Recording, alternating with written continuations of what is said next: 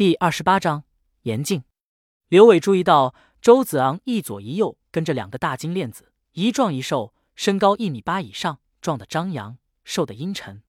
如果按老仙的盘算，不知两人武技值能达到多少？刘伟心念一动，老仙的回答已经在耳边响起：回禀主人，以外形、布局、气息来推断，壮金链的武技值六十上下，瘦金链的武技值七十左右。刘伟眼里喷火，手上划着小圈圈。又狠狠盯了周子昂几眼，周子昂皱眉回瞪了刘伟一眼，对身边的壮金链道：“奇怪，施若仪这小妮子今天怎么没来？莫名其妙。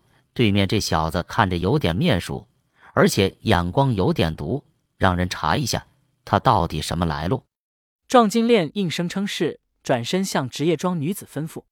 周子昂拉过戴黑边眼镜的胖子，亲切安排胖子坐进自己身旁的座位。袁大师，刚刚咱们转悠了一圈东周庄园，你感觉怎么样？袁胖子叹道：“多谢周少圣邀，要不然根本无缘一探萧家庄园全景。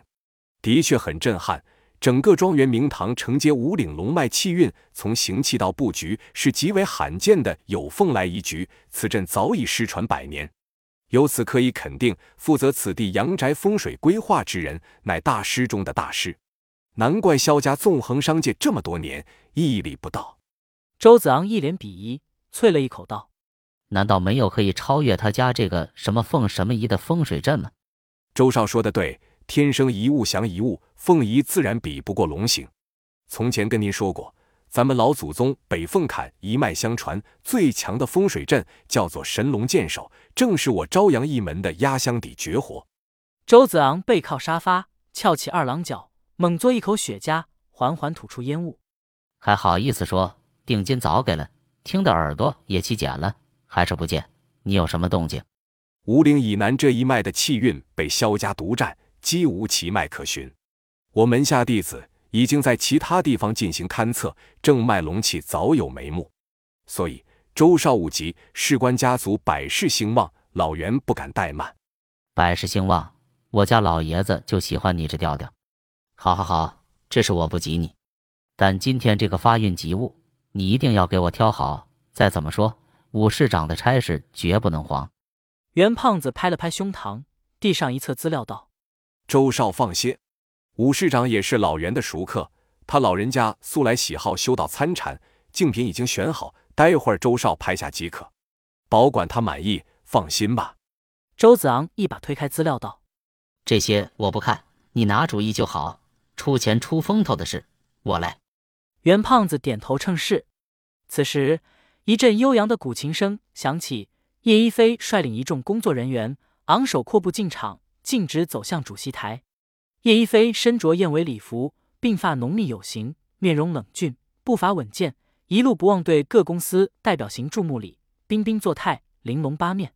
刘伟不免心生羡慕，合上资料，目光扫过五金花，问道。请问五位姐姐，今天的拍卖会是不是我说了算？武金花不明所以，曼青点头道：“是的，刘总。”那就好。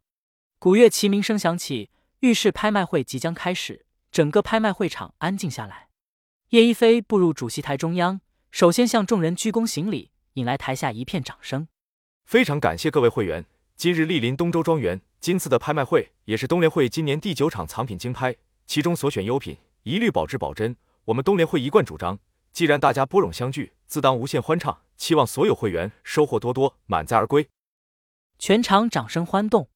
叶一飞静待掌声落尽，掌中劲锤一敲定音，扬声宣布道：“我宣布，东联会新酉年第九场精选藏品竞拍会正式开始。”话音一落，只见主席台后方的幕布缓缓升起，五彩缤纷的灯光下，形状各异的玻璃照矗立排列。经过精致切割的玻璃罩反射瑰丽光线，映照出里面每一件拍品，琳琅满目，绚丽缤纷。按捺不住的众人发出惊叹声，目不转睛地盯住各自心仪的拍品，与身边的人开始私语讨论。一时间，会场熙熙攘攘，热闹非常。刘伟抬头巡视，居然一眼看到了那面眼镜，因为他竟被置放在 C 位下手，尽管比不上 C 位鎏金凤冠的绚丽大气。却因内敛暗沉的成色与一众拍品格格不入，反而格外显眼。随着成熟稳重的拍卖师登场，竞拍会开始，一件件藏品开始陆续被各大公司代表们拍下。其实，刘伟的注意力并未集中在严禁上，他始终关注着隔壁的周子昂。周子昂一直没有出手，而是一边抽雪茄，一边用手机玩游戏，丝毫不关心场上竞拍。果然是纨绔公子，既然不竞拍，跑来干什么？纯粹为了秀排场和存在感吗？刘伟恨得牙痒痒。他原本准备利用施家身份，狠狠跟周子昂在竞拍上抬杠，想到可以激恼娘娘腔，心中便爽的不行。只是没想到，半个小时过去了，对方竟毫无动静。曼青拉了拉刘伟的袖子，低声道：“刘总，马上到我们关注的拍品了。”刘伟应声望向主席台，拍卖师结束上一件藏品的拍卖，转身进了后台，竟换上叶一飞站台。此举成功吸引了所有人的目光。叶一飞微笑道：“拍卖师辛苦了，接下来这件特殊藏品将由叶某人主持竞拍。”所有人停下动作，全神贯注看向主席台，大家都想知道这一件让叶一飞亲自主持竞拍的藏品究竟有何特殊之处。叶一飞舒展手臂，打了个响指，主席台灯光立时暗了下来，一束射灯光线缓缓照向玻璃罩中的岩镜。玻璃罩开始慢慢转动，古铜镜在光束中反射出铜绿幽光。尤其当镜被图案和文字触及光束后，竟吸收光线，图文变得灵动隐现，俨然是一面夜光古镜。叶一飞的语调骤然空灵起来，娓娓而述道：“现在大家看到的这件藏品，由咱们东联会新晋会员企业海东墨守文化提供，来源地是义南地区。藏品是由贾家村族人世代守护、传承千年的一面古铜镜。”名为颜镜，大家可能会奇怪，为什么一面铜镜会被取名为颜镜呢？叶一飞顿了顿，将众人神情尽收眼底，故作神秘的微微一笑，继续讲述：因为此言非彼言，此言指的乃是千年前玄门宗师存阳真人录言。听到这里，顿时满座哗然。叶一飞很满意众人的反应，一句话继续吊足所有人的胃口，道：“那么问题来了。”为什么这一面铜镜会以存阳真人之名来命名呢？叶一飞指向主席台两侧的显示屏道：“大家请看，这是《全唐诗》卷八百五十八杠三十七收录的一首诗。显示屏上是两张古书卷的影印页。”叶一飞念诵道：“诗名为贾师雄发明古铜镜，作者陆岩。手内青蛇，灵白日，洞中仙果艳长春。须知物外烟霞客，不是尘中。”魔镜人。另据《唐才子传录言》里清楚记载，右场副局连于氏为贾上书翠古镜，归户不见。刘诗云：袖里青蛇凌白日，洞中仙果艳长春。须知物外参侠客，不是尘中魔镜人。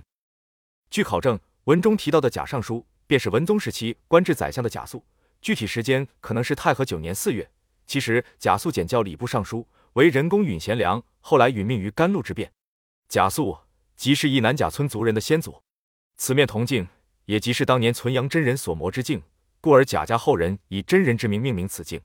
好了，已经介绍完古镜的由来，大家请看。叶一飞按动遥控器，指向显示屏，屏幕上出现一张官方机构出具的鉴定报告，证明铜镜的工艺和风格出自南北朝同一铸造范畴，推荐古物年限为一千五百多年。从鉴定结果可以肯定，此镜在贾尚书时期也属于古董级别。而且大家能够从古镜背面看到的篆刻文字，经过我们辨认。叶一飞用手中的激光笔指向玻璃罩，随着罩体的缓慢旋转，古镜背面转向过来，在山川鸟兽的纹理之间，四行篆刻文字间隔其中。镜背文字均来自于东汉微博阳的参同器，譬如镜圆最上方，这第一段文字便是“三五与一，天地至精”八个字，意思是三才五行与道生一，是天地之间最完美的精华。说到这里，叶一飞抬手一挥，主席台灯光大亮，玻璃罩停止转动，严禁铜绿斑驳的镜面朝向众人，将所有人停留在另三行文字的好奇之中。好了，严禁就为大家介绍到这里，接下来是竞拍环节。该藏品起拍价为九十九万，寓意九九归一，每次加价默认为五万。刘伟闻价啧舌，若依给的竞拍底价是二百万，哪知这东西起价已经一百万了。叶一飞举起竞拍锤，正准备宣布竞拍开始。不好意思，主席台下不起眼的角落里，一个女人出声打断叶一飞，声音温柔甜美，吸引了所有人的注意。刘伟听到熟悉的声线，神情尴尬，泛起黑线。肖若薇怎么来了？